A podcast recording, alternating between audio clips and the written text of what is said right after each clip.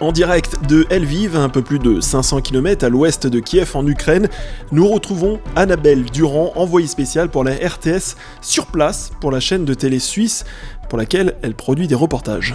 Bonjour Annabelle. Bonjour. Vous êtes depuis plusieurs jours à Lviv en Ukraine. Pouvez-vous nous faire un point sur la situation et notamment de l'avancée russe? Alors, comme vous le savez, euh, il y a des combats toujours du côté de Mariupol où on ne sait pas trop. Les Russes soufflent le chaud et le froid avec ce corridor humanitaire. On ne sait pas si pour l'instant les gens vont pouvoir être évacués de cette ville portuaire où les combats continuent de faire rage. Kherson, c'est pour l'instant la seule ville qui est euh, tombée euh, aux mains euh, des militaires russes.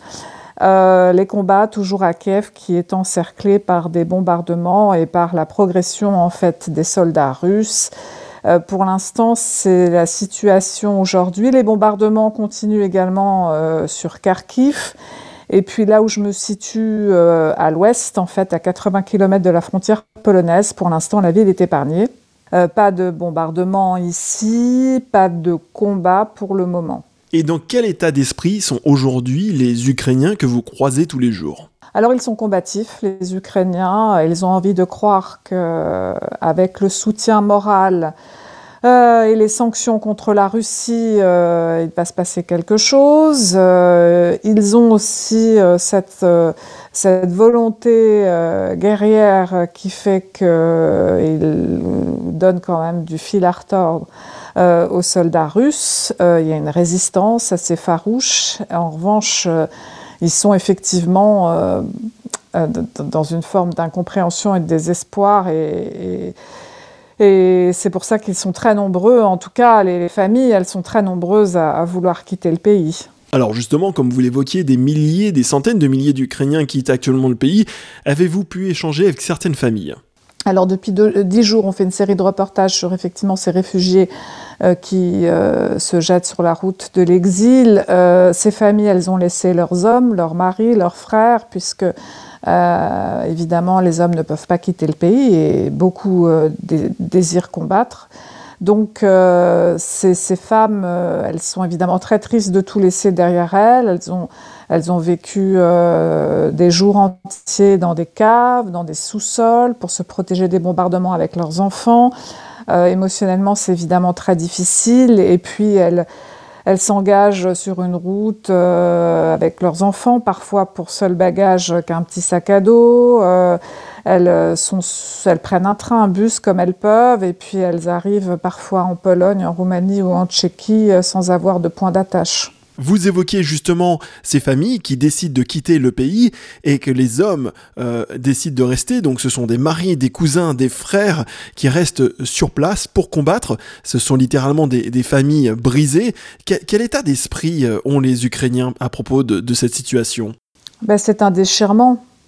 C'est un déchirement. Ils ont le sens de la dignité et de l'honneur, mais c'est un déchirement parce que ces femmes, elles ne savent pas si elles vont revoir leurs hommes vivants et elles ont parfois eu leur maison, euh, euh, leur maison détruite. Et puis, euh, donc oui, c'est un déchirement, évidemment. Le sentiment d'avoir à choisir entre... le sentiment d'avoir à choisir entre sauver ses enfants et quitter son mari, c'est toujours évidemment un choix cruel. Comment les familles gardent-elles contact avec leurs proches qui sont partis au combat? Est-ce que, par exemple, les relais téléphones, on peut toujours avoir des communications téléphoniques avec ceux qui sont euh, au front face aux Russes? Alors, euh, dans, certaines régions, évidemment, il y a toujours de la communication Internet, 4G, tout ça.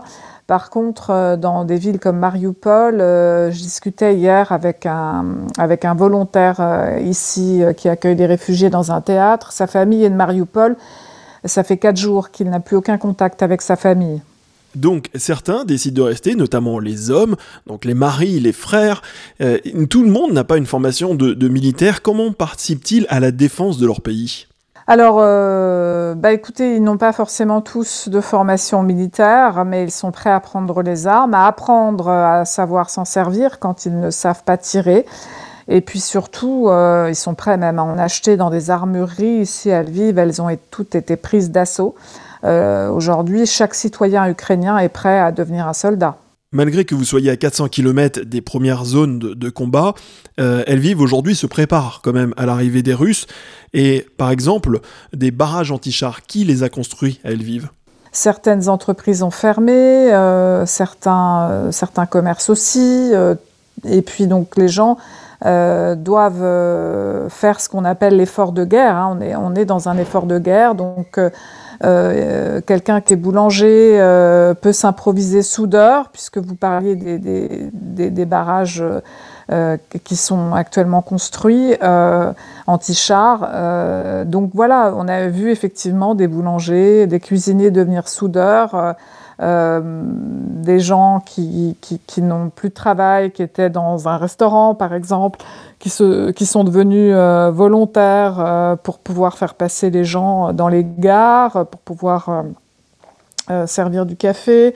Enfin voilà, il y a toutes sortes de, de métiers qui se sont réimprovisés, des gens qui se sont réimprovisés, mais sur la base du volontariat et pour participer à l'effort de guerre pour tous ces hommes qui sont au front. Et en termes de ravitaillement, par exemple, avez-vous accès à des magasins alimentaires? Donc, on, comprend bien que les restaurants sont fermés, vous avez les couvre-feux. Euh, peut-on parler de vie euh, quasi normale avec des restrictions? Comment ça se passe le quotidien à Elvive? Oui, alors, c'est-à-dire qu'aujourd'hui, euh, dans l'Ouest, pour l'instant, les magasins sont encore ouverts. Alors les restaurants sont fermés puisqu'il y a évidemment des couvre-feux. Parfois ça commence à 20h, parfois ça commence à 22h heure euh, ukrainienne. Euh, mais dans les villes comme Mariupol, Kherson, des villes qui sont totalement euh, sinistrées, Kharkiv, c'est l'aide alimentaire en fait. C'est-à-dire que les gens font la queue pour aujourd'hui se nourrir, euh, pour pouvoir avoir de l'eau, du pain, de la nourriture. Euh, et parfois, ces files sont, sont très impressionnantes. Euh, des gens qui résident à Soumy à Mariupol me disaient, il y a quelques jours, hein, me disaient qu'ils n'avaient plus rien à manger. Donc là, il y a les aides internationales qui commencent à arriver, euh, des aides euh, parfois, je sais que l'aide suisse, par exemple, euh, est arrivée hier avec un convoi de médicaments et de vivres à Kiev. La ministre, nous, avions, nous avons une ministre suisse qui disait il y a quelques jours, Saint-Gall, Kiev, c'est 24 heures de route. Et au fil des rencontres que vous avez faites ces derniers jours à Lviv, ces Ukrainiens qui ont traversé tout le pays pour fuir la guerre, avez-vous ressenti un sentiment anti-russe ou plutôt une colère uniquement envers le président russe Vladimir Poutine? Il n'y a pas de colère contre les Russes. Il n'y a pas de colère contre la population parce que je crois que les Ukrainiens savent très bien dans quelle situation sont les Russes, que la plupart des Russes, euh, la population russe n'a pas choisi cette guerre. Euh, je crois qu'elle est aussi très affectée par ce qui se passe euh, en Ukraine. Et que oui, non, elle considère que le principal fautif, c'est Vladimir Poutine, bien sûr. Alors aujourd'hui, Lviv a un rôle particulier en Ukraine. Quel est son rôle aujourd'hui? Aujourd'hui, Lviv est un hub, c'est-à-dire que c'est une ville qui n'est pas bombardée, qui pour l'instant est préservée de l'attaque russe et euh, elle est située à 80 km de la frontière euh, polonaise, donc euh, à quelques kilomètres de l'Europe. Donc pour l'instant, c'est dans cette ville que toute l'aide alimentaire arrive et après est redispatchée vers les zones de guerre. aide alimentaire, aide humanitaire au sens large avec les médicaments et même une plateforme aussi pour, pour accueillir peut-être de l'armement, euh, des gilets pare-balles, des casques, tous ces équipements dont ont besoin euh, les, les, soldats sur le front. Et puis c'est aussi ce qu'on appelle un peu la capitale provisoire. Alors certes, euh, Zelensky et, son entourage et le Parlement restent à Kiev pour le moment, mais on a euh, toutes les représentations étrangères euh, qui restent restées en, enfin qui, qui, veulent rester en Ukraine, qui sont là, comme par exemple l'ambassade l'ambassade de France. Merci Annabelle et surtout soyez prudente et prenez soin de vous. Merci. Au revoir. Au revoir.